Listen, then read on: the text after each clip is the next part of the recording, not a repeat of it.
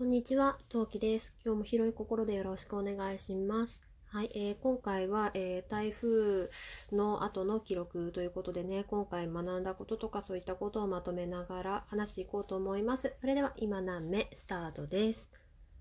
はい、えー本日は10月の15日で台風が去って3日目となるので、もう結構落ち着いちゃって忘れちゃったこととか、なんかそういったことがちらほらあるんですけど、うん、まあ、覚えてることっていうのがより重要なことということでね、まあ、これも忘れちゃ困るんで、うん、残していこうと思います。はい。えー、まあ、大変でしたね、台風。皆さんの地域はいかがでしょうか？私が住んでいる地域はですね、テレビでガンガン流れてたエリアです。で、氾濫するかしないか、するかしないか、するかしないかをぐるぐるぐるぐるぐるぐるしてて、で、結構ね、あの、本当にテレビでずっと見てたエリアで、うちからバスで20分圏内の場所が1箇所。それから電車だと乗り継ぎ含めて、うーん、どれぐらいだ？うんと、30分ぐらいのところで1箇所氾濫していまして、うん、そう、そう、氾濫してしまった地域の方はね、大変、あの、あの、お、お、なんて言うんだろうね、こういう時って、お疲れ様ですじゃないよね、なんだろう。あの、なんか、な、なんだろう、お見舞い申し上げますでいいのかな。はい。と思っております。な、まあ、そんなこんなで、まあ、うちはギリギリセーフな地域ではあったんですけど、あの、いかんせん我が家住んでるとこですがですね、えーなんてすごいかもね、えー我が家が住んでるところがですね、ボロい木造アパート1階、ハザードマップで言うと、浸水、浸水しない地域、浸水免れ地域と浸水地域の、えー境目のど真ん中というかの地域のこの区切られてるその薄レモン色と真っ白のとこの真上みたいなねどっちだよみたいな地域に住んでましてまあだから正直ドキドキでしたね。うん。そう。あのどれくらいうちのアパートがボロいかっていうとあの昭和の前半ってあの曇りガラスっていうかガラスになんか模様が入ってるじゃないですか。なんか例えばあのなんか切子あの江戸切子みたいにさあの例えばがあの雪の結晶のマークが入ってたりお花のマークが入ってたりするガラスってなんか重要なんだよ貴重なんだよみたいな感じのツイートを拝見したんですけどうちのアパートそれが未だに健在で入ってるんですよ。えっ、とね窓が1えーお風呂に1箇所玄関に1箇所えっ、とうちの部屋はそのなんかね隣同士、えー、と101号室と102号室を合体したあのリノベーション住宅ってやつなんですけどなので、えー、と間取りがねあのシンメトリーで一緒なのねだからお風呂で1箇所玄関に1箇所元玄関だったとこに1箇所、えーキッチンの脇に1箇所あとメインのそのえー、と寝室をして使ってる場所に1箇所、まあ、隣の部屋に1箇所みたいな感じで、まあ、今何箇所行った ?56 箇所に窓があるんだけど全部ねあのその昔のあの貴重と言われているガラスがはめ込まれているので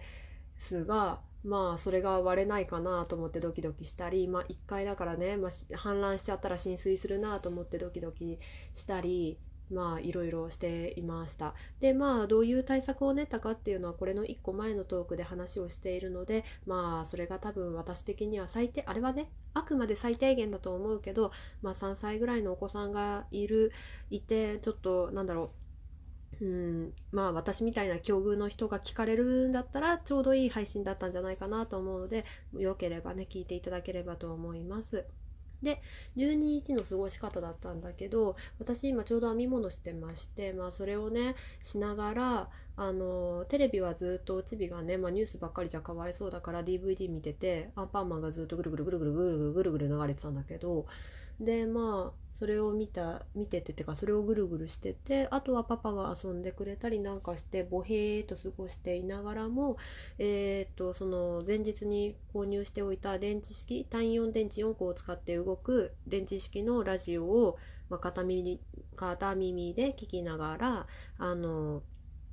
うん、ツイッターでその氾濫状況じゃないけど川の状況とか雨の状況台風の位置なんかを確認するみたいな日一日でしたね。でもずっと正直落ち着かなかったから全然ね編み物自体は進まなかったですね。うん。一列できたよって一回言えただけでしたね。うん。今もちょっとちょっとねでバタバタしてたんで。で何もできなかったんだけどうん。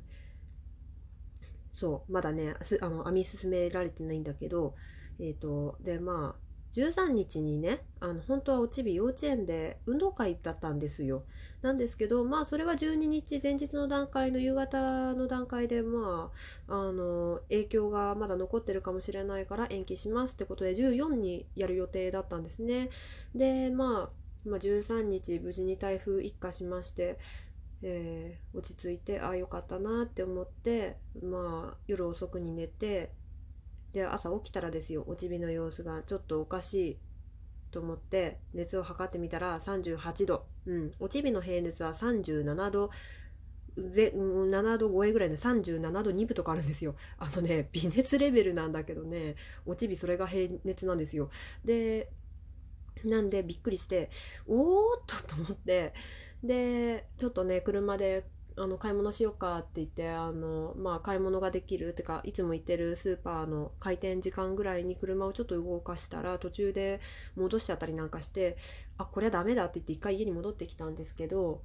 あの明日の運動会は行けるのかってあなんか台風範囲になっちゃって、まあ、親も範囲だったし低気圧に私がとても弱いから、まあ、うちびもそれを受け継いでいるのかもしれないから台風の影響でこうなっちゃってるだけかもしれないし分かんないねって言ってて。で で、まあ、とりあえずどうしようかどうしようかって言っててまあそれがお昼ぐらいの話ででお昼寝させたらもうやけにねもう寝苦しいことこの上ないみたいな感じでもうねずっと悪夢を見てるみたいな感じでうなされててで、まあ、熱がどんどん上がってて38度超えたのでこれちょっとまずいなと言ってもまあ病院はやってないわけですよ。で今インフルエンザがうちの住んでる地域が地域で蔓延してるのもあって、まあ、緊急性があるかないかわからないのに大きい病院に行くかどうかもちょっと迷ったんですね。なのでちょっと一日様子を見よう。でもさすがにこの寝苦しそうな状況はかわいそうだから解熱剤を買ってこようって言ってあの本当にね働いてた皆さんありがとうございました。本当に心からお礼を言いたいと思います。薬局に行きまして、えー薬剤師さんというか販売のお姉さんにね「すいません子供が熱を出しましてちょっとあの解熱剤をね市販の解熱剤買ったことなくって」って話をしたらまあいろいろね出していただいたないただいたんですけどまあ、ちょっとおちびが飲めるか飲めないかとかそういう問題含めまして、まあ、紹介してもらった薬があって、まあ、ぶっちゃけ言うとアンパンマン印のねアンパンマン印の薬なんですけど、まあ、それからそれもらってもうおちびが飲みたくないってやん泣きする中無理無理口に突っ込み 熱を下げさせましてでそう14にさ運動会を結局やるのかやらないのかみたいな状況になったんですよ。で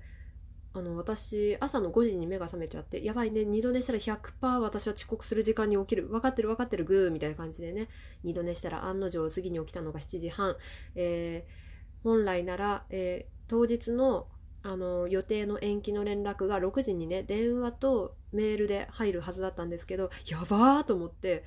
あの、まあ、まあ、電話はともかくとしてまずまあ着信履歴ますよね。入ってない。おや？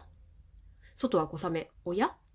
で私もう一個のあの iPhone さんの方でまあ一個前の携帯の方に幼稚園のアプリを落としているのでアプリ確認する。おや？休みの連絡が入ってない。延期の連絡が入ってない。でも外は小雨。おや？洗濯機が終わったよ。で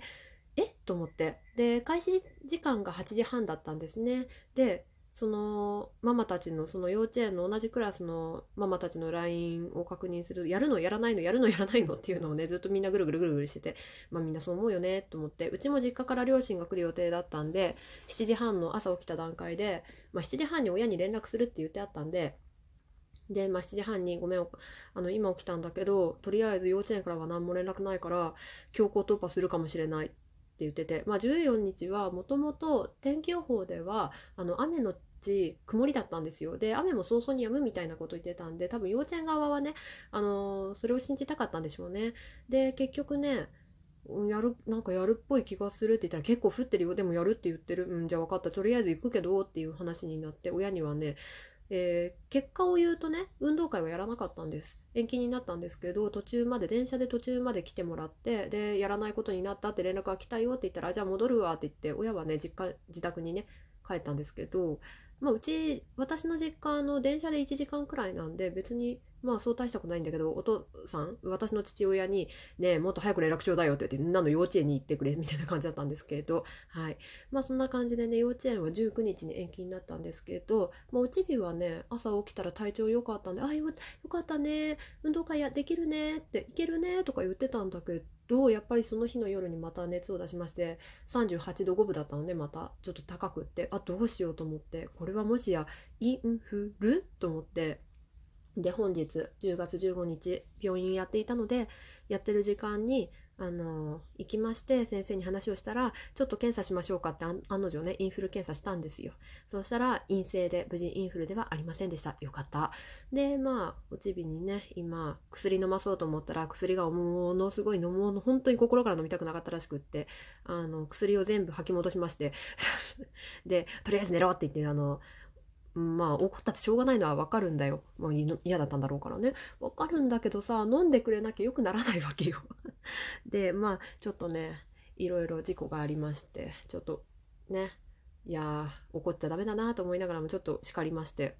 嫌だって分かってるけど、嫌なの分かるけど飲まなきゃいけないんだよっていうのをね、あの叱りまして、で、今、おちびはお昼寝タイムです。はい。うん、今日はね、今のところうなされてないです。そんなこんなで台風が残したものはおちびの風というわけで我が家は締めさせていただきたいと思います。やれやれ。果たして19日無事に運動会はできるのか ?19 日も雨予報なんです。今のところ困ったな。はい、そんな感じで、えーえっ、と、陶器家の台風、台風無事に過ぎ去ってよかったけど、おちびの風だけ残りましたっていう話はね、ここまでにしたいと思います。聞いてくださってありがとうございました。次回配信また聞いてね。それじゃあまたね。何名？